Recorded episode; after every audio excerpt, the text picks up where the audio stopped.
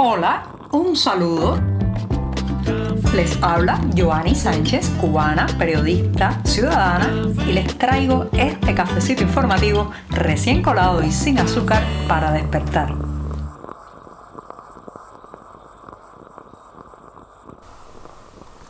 El cafecito amargo de cierre de la semana informativa ya lo tengo aquí, servido en una taza y sin una gota de azúcar en este viernes 10 de marzo de 2023, un día en que voy a estar hablando de muchos temas, tecnología, información, monedas y también buena música al final del podcast. Pero antes, claro está, me voy a dar el primer sorbito del día. Después de este buchito, les cuento que ayer jueves hubo una alarma bastante extendida en las redes sociales que eh, pues abordan la temática cubana porque la joven Hilda Núñez Díaz, conocida por eh, como Ildina, una youtuber, influencer y eh, una persona que difunde la realidad de la isla, fue arrestada después de un aparatoso operativo en su casa, un aparatoso operativo que según varios testigos contó con más de 30 uniformados para hacer la requisa, la revisión. Allí se llevaron presa a Ildina, a la que detuvieron durante más de siete horas en eh, la policía de la ciudad de Santiago de Cuba, donde vive esta youtuber pues después de esas siete horas ya fue escarcelada con una multa, advertencias y sus objetos, sus útiles de trabajo, cámaras, eh, los móviles y una computadora se mantienen en manos de la seguridad del Estado o policía política. ¿Por qué esto? ¿Qué había hecho Ildina antes de ser arrestada para, digamos, eh, convocar esta furia policial, este operativo, ser blanco de este eh, equipo represivo que se metió en su vivienda? Lo único que había hecho, señoras y señores, era narrar la Cuba profunda.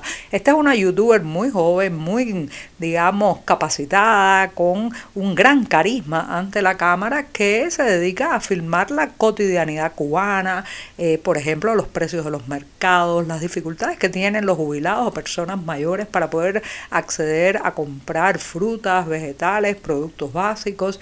También pues habla de sus propias problemáticas, eh, cuenta su vida y todo esto de una manera muy amena, muy franca, muy espontánea y eso ha descolocado al régimen porque recuerden que más allá de una persona, más allá de lo que difunda a través de Twitter un internauta o a través de plataformas como youtuber, esto, señoras y señores, es la vieja batalla del régimen cubano por controlar el relato de la isla, ¿sí? Controlar el relato. Durante décadas y décadas lograron mantener en un puño lo que se decía sobre Cuba y desde Cuba. Eso se rompió, como ustedes saben, gracias a las nuevas tecnologías y ha dejado a este régimen que solo sabe lidiar con el monopolio informativo, que no soporta que nadie tenga otra versión de la realidad, que no le gusta la opinión divergente, pues ha dejado a este régimen bastante descolocado y por eso reacciona de manera tan airada a quienes pues se toman la información por sus manos, se sumergen en la Cuba real, en la Cuba auténtica, en las calles eh, del país y pues tratan de mostrar no solamente una versión diferente a la que eh, muestra la prensa oficialista, sino una versión más cercana a la realidad, más auténtica, más, eh, digamos, convergente con lo que vivimos realmente los cubanos cada día. Así que Ildina ha sido víctima de la furia gubernamental porque les ha arrebatado el relato, sí, el relato que intenta imponer la prensa controlada por el Partido Comunista, donde supuestamente en Cuba no hay pobreza, en Cuba todos somos felices, en Cuba la justicia social llegó para quedarse y todo ese bla, bla, bla que sabemos muy bien que es falso mentira. Por eso la eh, joven Hildina fue ayer arrestada siete horas, multada, sus útiles de trabajo confiscados, confiscados y no es de, eh, de, sea, de descartar que también reciba represalias penales o judiciales en los próximos meses o semanas. El peso cubano, la tristemente célebre moneda nacional de la isla, sigue cayendo y cayendo hasta un punto que más bien parece una piedra pesada que va rodando hacia el abismo cuesta abajo y sin ningún punto que parezca terminar esa caída. Bueno, pues esta devaluación de la moneda nacional también lleva aparejada una infraestructura, ¿sí? Una infraestructura porque ya a veces cuando se cambian determinadas cantidades de divisas se reciben a cambio tantos y tantos billetes que uno necesita una bolsa, una mochila para poder trasladar el dinero. Eso le pasó a un turista mexicano que recientemente estuvo en Cuba y se le ocurrió la idea de cambiar en el aeropuerto internacional de La Habana dos mil dólares que llevaba encima. Digo, se le ocurrió eh, casi con ironía porque todos sabemos que en el mercado informal la divisa se puede cambiar a un precio muy superior a las tasas oficiales, pero por otro lado, con esos dólares en el bolsillo, probablemente este turista mexicano hubiera podido comprar muchos más productos y tener acceso a muchos más servicios que con el devaluado peso cubano. Bueno, pues cambió sus dos mil dólares y le han dado una cantidad de billetes que prácticamente ha tenido que usar una bolsa del mercado para guardar todo ese dinero. Su sorpresa sería mayor cuando después eh, fue a comer con unos amigos a restaurantes privados o paladares y a la hora de pagar la cuenta, el camarero trajo una máquina contadora de billetes para poder, eh, pues digamos, facturar el consumo eh, que habían hecho estos turistas mexicanos. Así, así como les cuento, de pronto se necesitan en estos negocios privados artilugios, dispositivos como una máquina contadora de billetes para poder procesar toda esa cantidad de dinero cubano, todos esos papeles, prácticamente papeles de colores, ya les podemos decir, que eh, cada día cuestan menos, cada día tienen menos valor, cada día se puede con ellos comprar menos productos y tener menos servicios.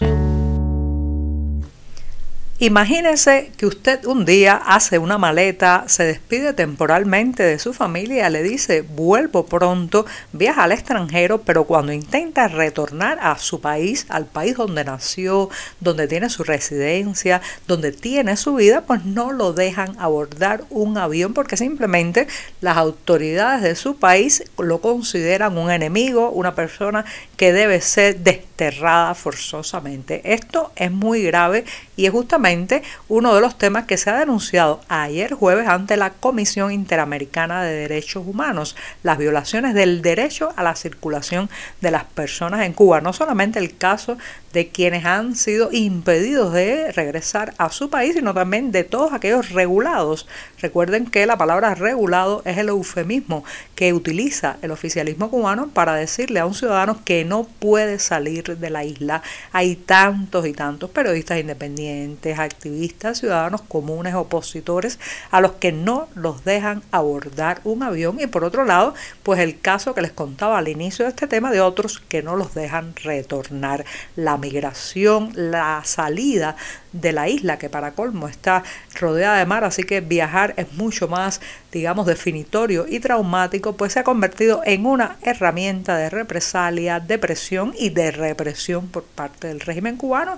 Bien denunciado está ante la Comisión Interamericana de Derechos Humanos, como hicieron ayer varios activistas de la isla.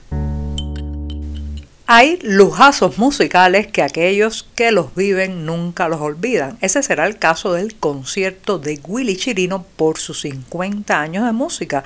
Sí, medio siglo de creación, de ritmos, de sonoridades, de conectar con su público que tanto lo admira. Este tendrá lugar en la ciudad de Miami el próximo sábado 11 de marzo. Los detalles, como siempre, en nuestra cartelera del diario digital 14 y medio, pero sí les adelanto que Chirino es considerado uno de los creadores más importantes de la música cubana y su himno Nuestro Día, que es conocido también como Ya viene llegando, pues se convirtió en la banda sonora de los deseos de cambio, de transformación y de apertura democrática en la isla. Así que los que estén por la ciudad de Miami, Estados Unidos, el próximo sábado tendrán el gustazo de ver su repertorio condensado en este concierto, un extenso, digamos, glosario de temas y canciones que ha escrito difundido y cantado por más de medio siglo. Y ahora con esta información sí que me despido hasta el próximo lunes y les deseo que pasen un fin de semana tranquilo,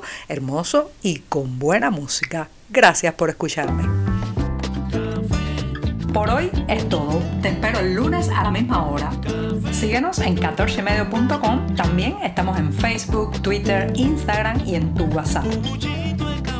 No olvides, claro está, compartir nuestro cafecito informativo con tus amigos. Muchas gracias.